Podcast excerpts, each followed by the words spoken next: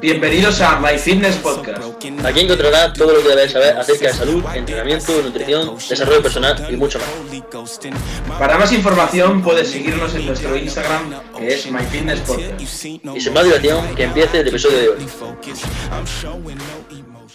Bienvenidos a My Fitness Podcast, bienvenidos a un nuevo episodio y bienvenidos a una nueva entrevista. Le estamos dando muchísima caña a las entrevistas y en el día de hoy hemos traído a Tony, eh, una persona pues, que nos puede aportar muchísimo acerca del mundo del powerlifting, el mundo del power, que de hecho la última entrevista que hicimos se le hicimos a Víctor Vázquez y bueno, ahora mismo estamos eh, pues llegando aquí a personas que nos pueden aportar no solo tema de mejora de la composición cor- corporal, culturismo, sino que también del powerlifting, que bueno, que es una otra rama del mundo del entrenamiento con cargas que también podemos aprender mucho y bueno, sobre todo de una persona tan joven y que ha ganado tanto, bueno, tanto, o sea, ahora veréis lo que ha ganado, o sea, es bastante heavy para su edad y lo que tira está súper fuerte. Eh, y nada, tío, eh, Tony, si te parece, preséntate tú, que lo vas a hacer mejor que yo, y dale caña, tío. Pues nada, yo soy Tony, eh, tengo 20 años, eh, soy powerlifter eh, en la Asociación Española de Powerlifting y en 2019 eh, fui campeón de Europa, sub junior, menos de 93 kilos y además tengo el récord de Europa de peso muerto de esa categoría eh, con 292 kilos y medio. Y nada, eh, soy powerlifter, pero profesionalmente no me dedico como tal, pero aún así es algo muy importante para mí y le dedico a lo largo del día la mayor parte del tiempo. ¿A a qué te dedicas profesionalmente? Eh, profesionalmente me dedico a la náutica, porque además Ah. estudio náutica y transporte marítimo en la UCA, en Cádiz. Ahí llevas de la mano. Y tío, ¿y cómo, o sea, cómo empezaste en el power? Porque al fin y al cabo, si hay personas como a lo mejor eh, Víctor, que nos comentó que estaba ya con el tema de deporte, de baloncesto y demás, que siempre le gustó, que quería hacer CAF, y tú que, por ejemplo, que tus estudios no iban encaminados, o en principio no iban encaminados al CAF, ¿cómo, cómo es que acabaste haciendo power? O si empezaste por alguna lesión o algo así. Sí, mira, pues la verdad que el inicio mío en, lo- en el Power es bastante curioso porque yo durante mucho tiempo de mi vida yo estaba jugando al tenis, yo he jugado ocho años al tenis y estuve un tiempo en el cual estuve haciendo, corriendo, haciendo running y tal. Y pues un día me encontré a un amigo por, por la calle que se había apuntado al gimnasio y me dijo, oye, ¿por qué no te apuntas conmigo? No sé qué. Bueno, por probar, era la primera vez que iba a pisar un gimnasio. Entonces, pues ese primer día de prueba fui al gimnasio y curiosamente la persona que, que es el dueño del gimnasio eh, hacía power, aunque yo en ese momento no lo sabía.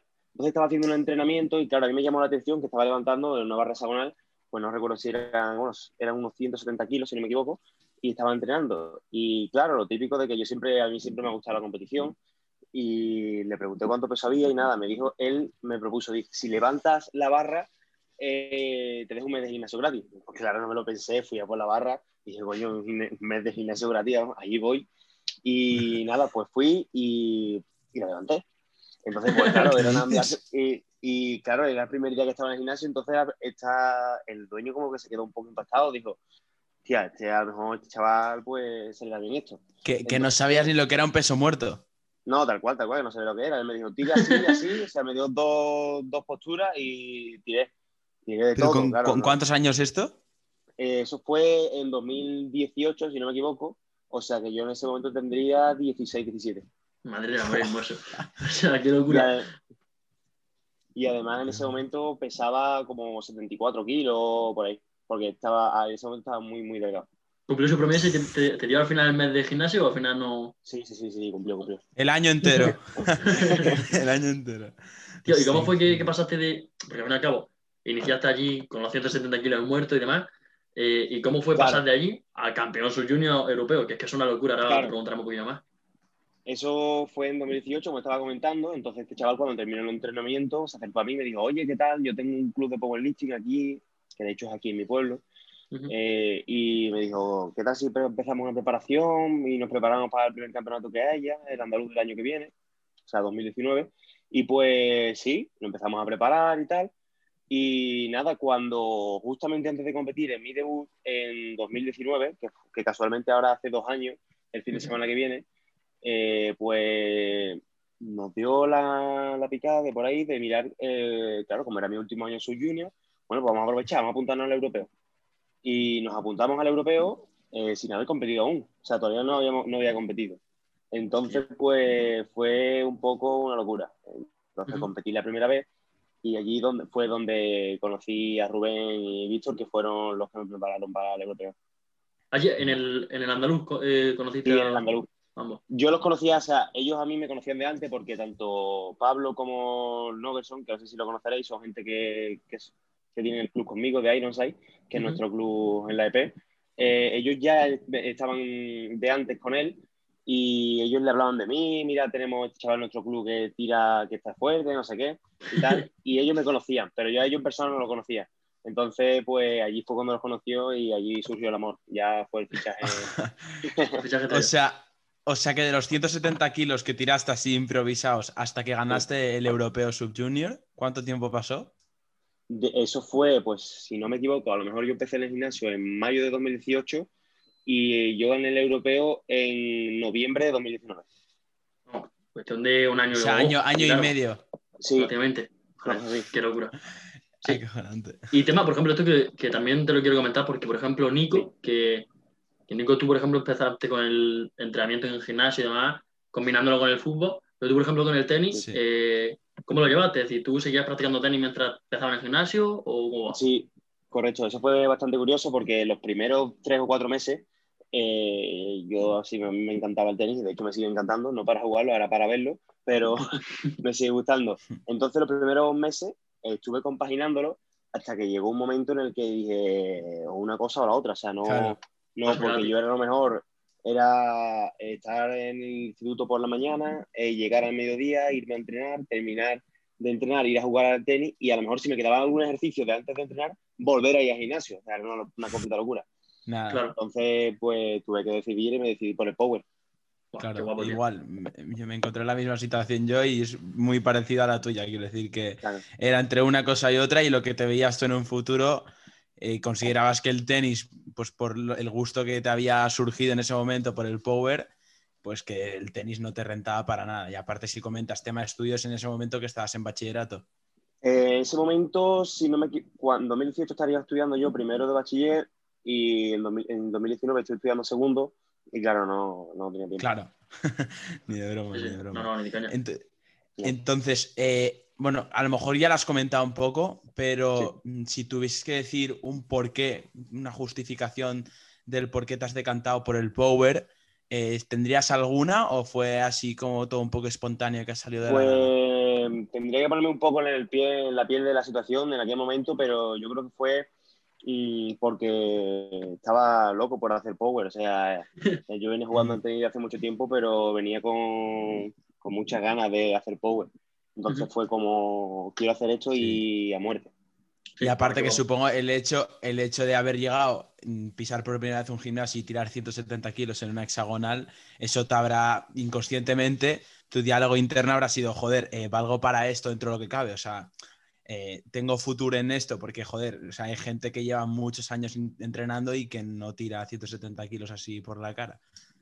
Claro, en aquel momento el chaval este que del gimnasio, o sea, que, que ahora mismo es amigo mío, eh, me transmitió eso, fue como, tienes que hacer esto. Sí, sí. Entonces sí, la verdad que fue, fue así, fue así. Y hablando, tío, de las competiciones, que hemos comentado la competición de 2019, eh, esta competición que sí, bueno, ya la competición nacional de este año y eso, que vi que competiste, lo comentaste un poco por la historia y demás, pero sí es verdad que por lo que tengo entendido, como que se te queda un poco sabor agridulce quizás, ¿no? Esta competición nacional. Con, con- con el último nacional, sí, la Claro. verdad que fue, vamos, de hecho, solamente conseguí hacer los openers, o sea, eh, hice, yo quería abrir con, abrí, bueno, abrí de hecho con 285 sentadillas, que fue con lo que me quedé. En banca abrí con 145 y finalmente solamente pude hacer un segundo intento con 152 y medio. Y en peso muerto también me quedé solo con el opener, que fueron 312. Entonces, pues quieras o no, después de quedarte de, de nueve movimientos con cuatro, pues el sabor es muy agridulce, aún haber, habiendo quedado cuarto, eh, el sabor es de, de derrota, vamos. Claro, Claro, porque y comenta, Con comenta. dos intentos por delante en la mayoría de los movimientos, menos en la banca por lo que comentas, ¿tú crees que si los hubieses haber, si los pudieses haber sacado, hubieses podido quedar primero, ¿no? O No, primero como tal, arriba? no, porque Víctor, mm, la Ya, te una Víctor en banca es abismal. Ah, claro. Pero, Ah, pero vale. segundo puesto, de- bueno, de hecho, la diferencia entre el cuarto y el segundo fueron 7 kilos y medio. O sea, yo hice Claro. 7,50 y el segundo hice 7,57. En la sentadilla, solo en la sentadilla, mi segundo, mi segundo, no, mi tercer intento fue pasar de 2,85 a 305 para intentar rascar los máximos kilos posibles y al final pues salió mal porque me dieron uno por profundidad. Claro, pero ¿eso fue quizás porque abriste con los openers muy agresivos o por otras cosas que no No, controlaste? sí, sí, no, ponerme agresivo no, porque teníamos planteado, vamos, yo 2,85 es una carga que, Claro, claro. que, que- que puedo mover sin problema. De hecho, hice, lo hice dos veces y sin ningún problema. Lo que pasa es que quizá, pues, a lo mejor la, la exigencia de la competición, lo que estaban exigiendo los jueces, pues no estábamos ya, preparados sí, para sí. eso y, y simplemente, pues, nos chocó y, y tuvimos que arreglar un poco. Sí, Es verdad que hubo como cierto problema con los jueces, no sé si por exigencia o quizás porque escuché yo que era un poco, había un poco problema, ¿no? También tuvo un problema visto luego de comunicación y demás. Sí, Víctor tuvo un problema con el último peso muerto, eh, pero nada, simplemente los jueces, pues nada, estuvieron exigentes, vamos, estuvieron, eh, hicieron un buen papel, lo que pasa que, claro, estuvieron exigentes Claro, simplemente, vamos, no, Sí. es normal, vamos. Pero que si te hubiesen dejado tirar ni que sea el segundo, el, o sea, la segunda tirada, tanto en muerto como en sentadilla, ¿tú crees que es segundo? Casi seguro. O sea, porque claro, está Víctor ahí. Sí, yo, hombre, si hubiese, si hubiese hecho un mejor papel, por lo menos, a ver, bueno, de hecho, si hubiese hecho el segundo intento de sentadilla o el segundo de muerto, eh, hubiese quedado segundo, claro. con cualquiera de los dos. claro. Mm. Pero eso es, y que ahora- tienes, eso es que tienes un margen. Claro, claro, un margen brutal. Y además, tío, la, bueno, ya, ya ha pasado esta competición, ya lo he hecho, hecho está, pero eh, próximo objetivo, metas, competiciones y demás que tengas eh, en tus planes. Lo siguiente, esta preparación, estamos preparando el Mundial. Es en Suecia, en la última semana de septiembre, y bueno, ya estamos prescritos y ya vamos a ir, de hecho. Si todo va Sí. bien, si no me frena ninguna lesión ni nada, eh, estaremos allí en septiembre en Suecia. Es la primera vez, ¿no? Es la primera vez que va Eh, al. Es la primera vez que voy a un Mundial, sí. Al Qué europeo guapo. estuve en 2019, como tú estaba comentando antes, pero al Mundial la primera vez. ¿Y por qué- ¿Dónde se hizo por el no? europeo? El europeo fue en Lituania. En Lituania, es verdad, me suena, no sé por qué. ¿Y por qué Vale. una vez hiciste el europeo no, no fuiste al mundial, tío? ¿O fue por.? Porque en el Power el- normalmente el Mundial es en julio. Este año por el tema del COVID Ah, vale, vale, claro, claro. Entonces Claro. el Mundial es antes que el europeo.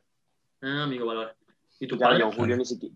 Y tu padre, o sea, te quiero comentar porque, por ejemplo, Nico y yo sí lo hemos hablado muchas veces en el podcast. De, claro, si a lo mejor nuestros padres ya nos dicen, oye, que estás con el gimnasio, no sé qué, y ya dicen a lo mejor que estamos mucho tiempo eh, entrenando, tus padres quizás que ven que te vas a Lituania o ahora que te vas a Suecia y demás, eh, ¿cómo, ¿cómo va eso en casa?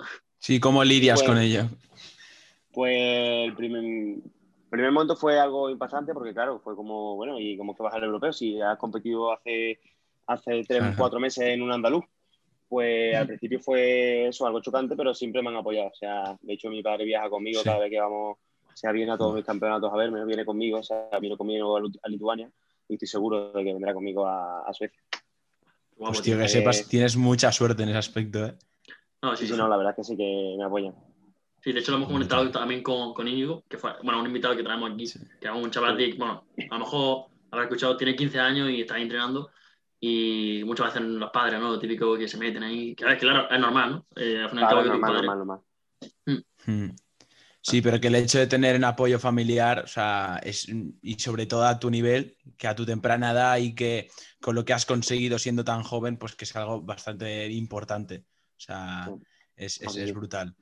La verdad que sí, que tuve Sí. suerte, porque lo que ustedes me comentáis eh, también es normal, porque mm, estamos en una cultura en la que a lo mejor no, ten- no estamos muy integrados en este deporte, entonces pues a veces los padres pues piensan, este chaval se me va a ir Claro. por aquí, va a dejar los estudios, entonces puede chocar. Con lo ¿no? contento que estábamos cuando hacía tenis.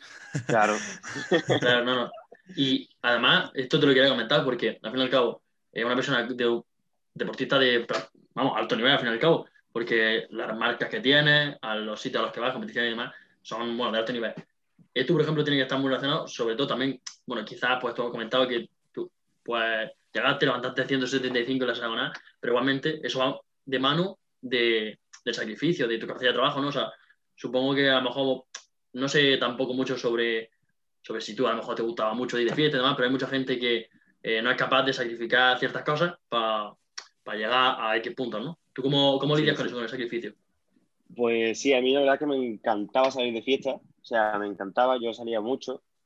Y pues fue como lo que estaba comentando antes con el tenis, pues quieres hacer esto, tienes que dejar lo otro, entonces pues si quería competir a tanto nivel, o sea, tenía que dejar de salir porque, vamos, simplemente compaginar las dos cosas durante unos meses te das cuenta, dices tú que llega el lunes y estoy reventado, o sea, es que el rendimiento me baja una pasada. Entonces, Sí, pues sí. dije, dejo de salir. Y dejé de salir, vamos, ya simplemente, o sea, digo de salir de trasnochar y tal, a lo mejor Claro, claro, claro. con los amigos y tal, por la noche, pues no me afecta nada, o sea, Sí, sí, sí, pero claro. de trasnochar ya dejé de trasnochar ya hace, hace tiempo. Y es algo que tú mentalmente te. O sea, fue algo que dijiste bien y ya, pero no, no es algo que te haya costado mucho. O sí que te ha costado. No, no, no, no me costó, la verdad es que no, yo es que mm, la verdad es que no me costó, simplemente fue como ponerte en la situación y decir Claro. que si quiero competir a alto nivel necesito esto y lo que más te gusta es el power, pues hay que sacrificar muchas veces algunas cosas y, y la verdad es que, vamos, a día de hoy no, no me arrepiento, vamos. En relación a tu No, entorno, no. tío, porque claro, o sea, nosotros que sí somos, bueno, somos jóvenes como tú al fin y al cabo, ¿no? Sí, sí. Eh, nosotros acabamos de terminar el segundo bachiller y ahora, bueno, empezamos eh, dentro de nada en la universidad. Pero, por ejemplo, gente en segundo bachiller, eh, tu entorno a lo mejor cuando empezabas que ya no salías tanto eh, de fiesta o no trasnochabas tanto, a lo mejor los típicos comentarios en clase de, oye, mira, no sé qué, Tony, o mira lo que pasa aquí. Sí, sí, sí, sí, sí. No, mucha Eso es súper típico, eso, Sí, Claro, claro, claro, eso es súper típico. Eh, eso de a lo mejor de llamarte mis amigos todos los fines de semana y yo va a salir hoy, va a salir hoy, y yo no, no sé qué. Eso es súper típico. Ah, y ya decir, no, Tony no sabe, ya, ya después aprendieron que Tony no sabía, que Tony se estaba poniendo fuertecito. ¿sabes? Ah. y luego la broma también. Tony que- ya no sabe. La, la broma claro, también que hacen amigos, que a veces son amigos igual que lo haríamos nosotros. Es decir, no sé Sí, qué, es que Tony está entrenando, o igual con nosotros, no sé qué, que el podcast, y ya luego ya lo asimilan claro. los, los amigos. Bueno, amigos y el entorno en general. Claro. Sí. Y, y rebobinando un poquito, eh, tirando un poco para atrás, que antes justo lo ha nombrado Alberto, que conociste a Rubén y a Víctor eh, en, el, en el campeonato.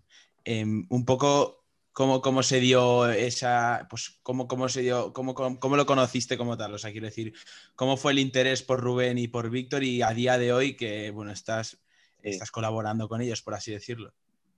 Pues el interés fue que solamente con decirte que yo llegué allí con un entrenador y me fui con otro. O sea, fue de tal forma que a mí en ese momento, el último tramo de la preparación, me lo llevó mi amigo Pablo, que ahora mismo es eh, entrenador de RV y atleta de RV. Lo que Sí. pasa que en ese momento en el que yo entré en el campeonato, eh, Rubén y Víctor estuvieron alrededor mía porque ya sabían quién era y estuvieron, eh, vamos, solamente les faltó llevarme los papeles por los intentos, o sea, estuvieron alrededor mía, de hecho me abrí un dedo y yo recuerdo como Rubén me puso el tape en el dedo para poder salir al tercer intento, o sea que fue, eh, Guau. la posición de ellos fue brutal. Claro, es que, es que en relación, por ejemplo, claro que una de las preguntas que teníamos pensado decirte era por qué RV y no otro, porque al fin y al cabo, tal y como lo está diciendo, porque claro, ahora en, en España pues mucho más, hay muchísimos equipos, Berserkers, Sí, RV, claro. PR Mode o bueno, puedes decir 10 más. Y claro, Sí. en relación a cómo te trataron y como si estuviesen fichándote, pues claro, una locura, ¿no? ¿Y sensaciones con RV, tío? O sea, por ejemplo, que ya lo comentamos también que con Víctor, que le preguntamos que cuál era el factor diferencial suyo, bueno, en general de La RV y- metodología, sí. Claro, Sí. y, y tú, por ejemplo, considerarían, esta es una pregunta, o sea, Sí. no solo por interés, ¿consideraría irte de. RV o sería ahí? Porque yo, tal y como lo veo, es como una familia, ¿no? Sí, y ya te digo, es que sería prácticamente imposible. Ahora mismo no concibo el Power sin, Sin sin, RV. sin Rubén y sin Víctor. Yo la, la relación que tengo con Rubén es algo más de entrenador-atleta. Porque además de tenerle yo el respeto de, de la figura de entrenador, que siempre creo que es importante, eh, además es como, ya os digo, como mi padre. Yo, mi relación con él es de lo mejor. O sea, o sea es que no, no, no concibo uh, yo siguiendo en el Power fuera de RV. Pero, esto es como tú comentaste, Nico, con Gonza, tío, lo del el rol del entrenador atleta, como que Eso si quieres es. comentar un poco Sí. cómo lo ves tú también. Sí, no, es que eh, al final no lo puede decir nadie mejor que en este caso Tony, o sea, es lo que comenta él. Al final eh, con el paso del tiempo, eh, un poco pues que tu entrenador vea cómo progresas y que al final se comprometa contigo mismo con tu progreso y más en el caso de Tony, que tú lo has podido tener muy de cerca, Rubén, te ha acompañado a las competiciones y, joder, sin ir más lejos, lo que, lo que has comentado del dedo y como justo os conocisteis por primera vez, pues que joder, eso forja una relación no solo de entrenador-atleta como tal, sino que va, es algo más allá, como ha comentado Tony. O sea, es algo, pues, una persona que, joder, que te ha estado acompañando y que te ha estado ayudando durante, pues, un proceso que a lo mejor sin esa persona eh, no hubieses llegado a donde estás a día de hoy y, quién, bueno, y lo que queda, el futuro lo que queda. O sea, es, eso es. Estoy contigo, Ana. Y, yo... y Tony, tío, eh, una pregunta que yo también tengo mucha curiosidad. Eh, eh, y no se le he hecho, no se le hecho, no, se le hemos hecho a ningún entrevistado aún y digo, joder, lo voy a estrenar contigo. Una virtud tuya y, una y como algo, un punto débil y un punto fuerte, mejor dicho, eh, como atleta, no como persona, sino como atleta, algo que tú dices, joder, esto lo tengo de puta madre, pero en cambio esto otro lo podría mejorar y podría ser algo que puedo mejorar más. Eh, ¿Tú cuál dirías, tío? ¿Qué dirías que pues, Como punto fuerte, podría decirte eh, que soy bastante sacrificado. Entonces, mm, la verdad es que cuando algo, lo que quiero, si me gusta algo, lucho por ello hasta el final. O sea, da igual por lo que tenga que pasar, que si quiero, por ejemplo, te pongo un ejemplo, si yo ahora quiero ir al Mundial, la preparación va a ser eh, a muerte, solo, solo el Mundial. Y solo en la cabeza solo cabe el Mundial. Aunque tenga que trabajar, yo estoy trabajando y cuando termino de trabajar ya estoy pensando en el que tengo que entrenar, eh, mentalizándome los levantamientos, eh, o sea, es... Visualizando todo. Correcto. Y una... Algo... Pues... Eh, yo creo que la banca, ¿eh? ya vas específico ahí. específico. No, pero, a Sí, sí, pero al fin y al cabo, o sea, si era una persona, como dices, que te sacrifica tanto, y bueno, es que a lo largo de la entrevista se ha podido dejar ver, claro, al fin y al cabo todo lo, que, todo lo que estás diciendo y demás se nota. Y, y es cuestión de tiempo que, bueno, que tu banca mejore, pero, pero si, si, sigue así, tarde o temprano, vaya. Y aparte con el power, que es un deporte en el que eh, pues tiene mucha longevidad, ¿no? Hay personas que con 35, 40 años aún así se levantan su, una barbaridad. Tú teniendo 20 años, es que te puede quedar, no sé, cuántos años te pueden quedar como atleta, pero vamos, muchísimo. Y voy a mejorar la banca todavía. Dos décadas como mínimo. y, y, a, y, a, que ahora, pues que el nivel de, pues, a nivel de powerlifting, que esto lo comentamos con Víctor en, en, la entrevista que le hicimos en uno de los últimos episodios, a nivel de powerlifting, todo lo que está creciendo, tanto a nivel nacional como a nivel internacional, todos los atletas jóvenes que están saliendo a día de hoy, que sigues a King of the Leaves y de repente te encuentras uno que tiene 18, 17 años y te levanta una barbaridad en cualquier movimiento. Eh, un poco en relación a esto, tío, ¿tú tienes algún referente, así alguna persona, aunque sea de tu edad o sea más mayor, eh, puede ser tu mismo entrenador, el caso de Rubén o, cualquier otra persona, ¿tú tienes alguien así como referente, alguien que admires o puede ser un familiar, lo que sea, alguien que digas, yo quiero llegar a tener la trayectoria de esta persona o llegar a ser un atleta como esta persona o mm, de este estilo, tío? ¿Tienes a alguien? Pues, alguien como tal, así de mi edad, no tengo a nadie. A lo mejor sí hay, hombre, hay atletas que me gustan más que otros. Claro. O sea, hay atletas por los que tengo admiración, o sea, típicos atletas que son grandes y son grandes porque son una locura. Y, pero um, siempre me gusta, antes de admirar a un atleta, no conocerlo solo como atleta, también como persona, porque es algo importante. Entonces siempre te puedo decir alguien muy cerca. Entonces, para mí, eh, yo soy admirador de mis dos entrenadores, tanto de Rubén como de Víctor. Claro.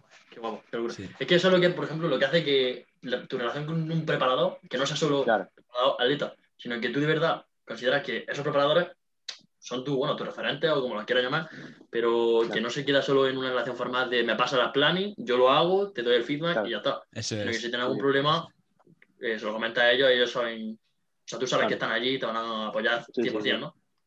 Sí. Bueno. Brutal. Buah, pues eh, finalizamos por aquí la entrevista charla, que de verdad, o sea, a mí me ha flipado mucho por el mero hecho de que ha sido muy cortita, pero de verdad, o sea, Tony, mm, te lo digo en serio y que Alberto seguro que está de acuerdo, has mostrado aquí lo disciplinado que eres, lo sacrificado que eres y nos has contado un poco los orígenes, tu historia como tal y siendo tan joven, habiendo ganado el europeo subjunior y, y joder, no solo eso, no, todo el pasado ni el presente, sino todo lo que te queda es por admirar y nosotros mismos que somos jóvenes también, Alberto y yo, pues que, que eres una persona pues que podemos tomar ejemplo. Entonces, si no queréis decir nada, ni tú Alberto, tío, ni, ni tú Tony, pues finalizamos por aquí el episodio. Nada, tío, muchas gracias por traerme al podcast y nada, eh, si alguna vez queréis otra charlita, pues sin ningún problema. Estamos aquí. De locos, tío. Gracias a ti por, por aceptar la propuesta. Y nada, finalizamos por aquí, Alberto, ¿no? Acabamos el episodio por aquí. Espero que os haya gustado. Cualquier cosa, bueno, tendréis justo debajo, o sea, quiero decir, por YouTube, si lo estáis viendo por YouTube o lo estáis escuchando por Spotify, eh, por Spotify la descripción saldrá el Insta de Tony y por YouTube se le verá justo aquí abajo, así que lo podéis seguir por ahí. Y nada, nos vemos en la próxima. Un saludo. Chao, chao.